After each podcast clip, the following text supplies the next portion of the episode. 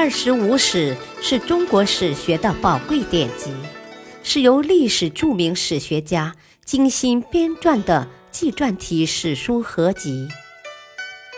乾隆皇帝钦定的正史，毛泽东一生研读此书。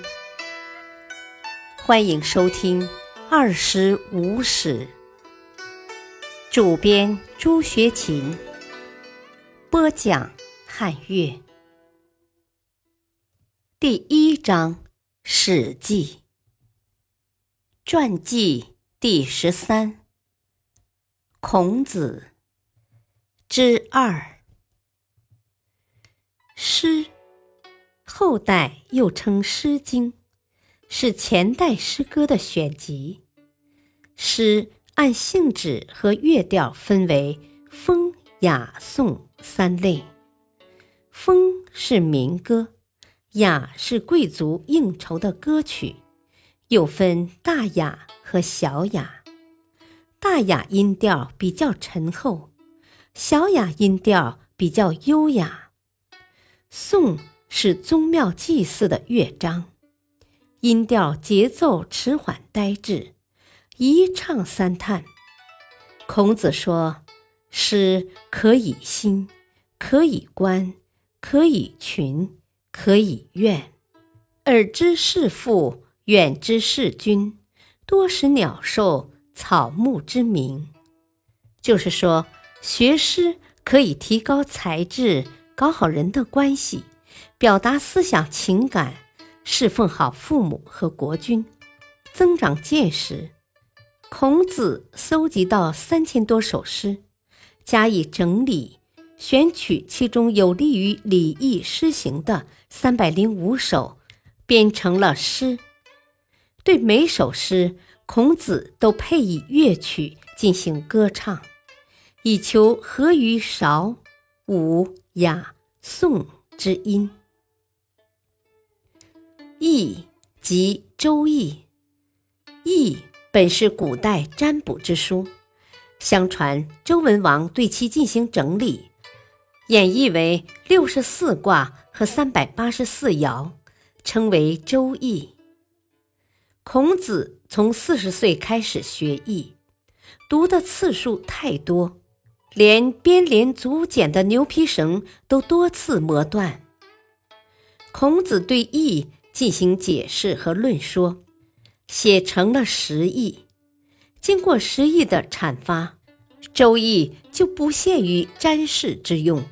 而是跨进了哲学的领域，成为一切道理的根本。《春秋》是一部编年史书，据说孔子曾使子夏等十四人去周王室访书，求得一百二十四国史书。孔子以鲁国编年史《春秋》为基础，根据尊奉周王室，总结三代历史。发展法则的精神，对史事进行书写或删削，终于修成了自鲁隐公元年（公元前七百二十二年）至鲁哀公十四年（公元前四百八十一年）共两百四十二年的编年历史。孔子注重史事记载的褒贬和证明，以其作为存王道。和惩恶劝善的工具，孔子对此书极为重视，说：“知我者，其为春秋乎？罪我者，其为春秋乎？”孔子的学生据说达三千人，其中深通六艺者七十二人，最著名的如颜回、闵损、冉耕。冉求、仲由、载誉、端木赐、颜衍、卜商等。他分德行、言语、政事、文学四科，对学生进行教育，设置了礼、乐、射、御、书、数六类课程。他自己学而不厌，对学生诲人不倦。学生。不到想求明白而不得的时候，不去开导他；不到想说而说不出来时，不去启发他。教给他一个道理，不能由此推演出其他道理的，便不再教他。要求学生知之为知之，不知为不知，杜绝揣测、武断、固执和自以为是的恶习。对斋戒、战争和疾病要特别谨慎。孔子很少向学生谈功利。命运和仁爱，也不讲怪异、暴力、叛乱和神灵，提倡勤温习，温故而知新，可以为师矣。多思考，学而不思则罔，思而不学则殆。要不耻下问，广泛求教。三人行，必有我师焉。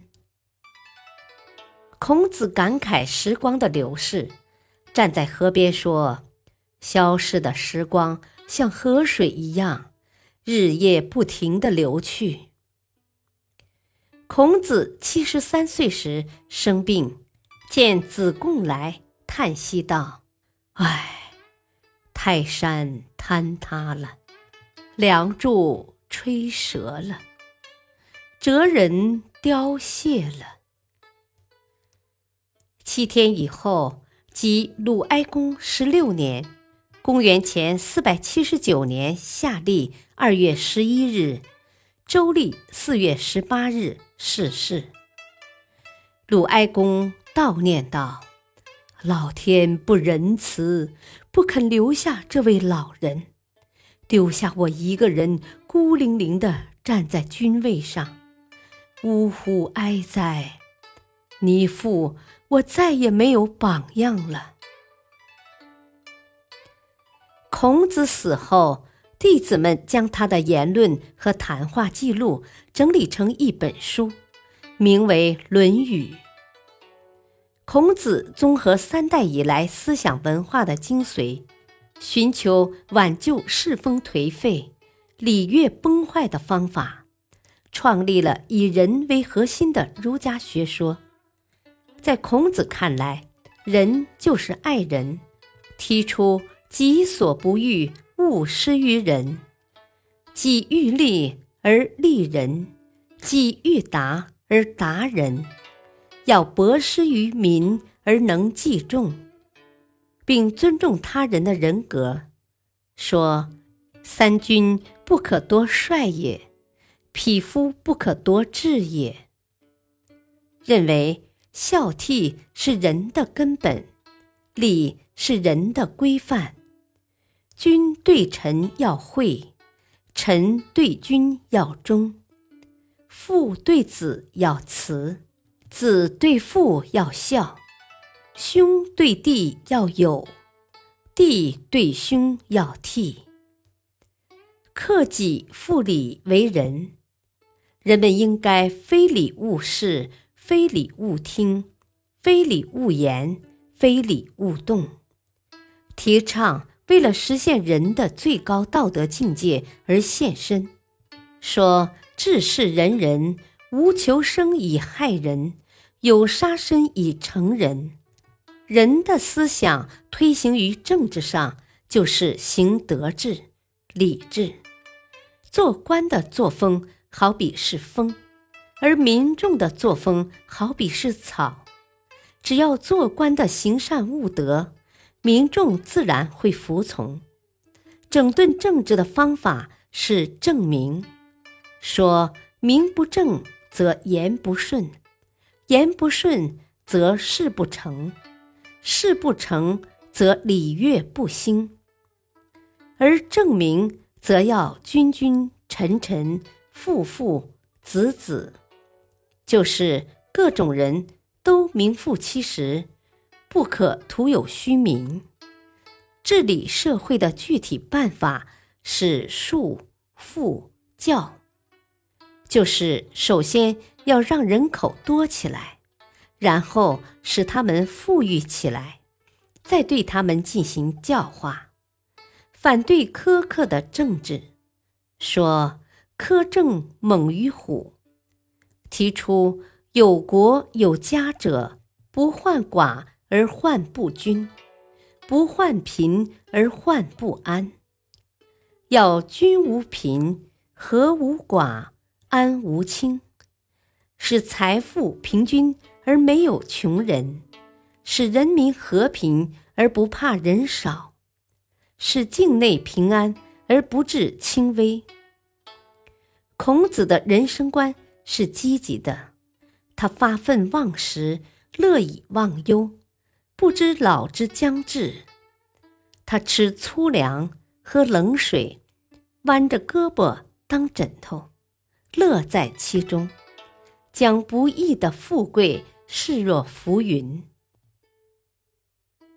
平，孔子的思想博大恢宏，超越时空，以人和人的关系为出发点和归属，探求社会安定、人际和谐的方法。得到历代学者和政治家的认同，其所创立的儒学和儒家学派，作为中国思想文化的主流，经过后继者的完善和发展，成为中国古代社会占统治地位的思想，并影响了我们民族的个性，对现在和未来的中国发展有着不容置疑的作用。孔子不愧是中国古代最伟大的思想家。感谢收听，下期播讲传记第十四：吴王夫差，越王勾践。敬请收听，再会。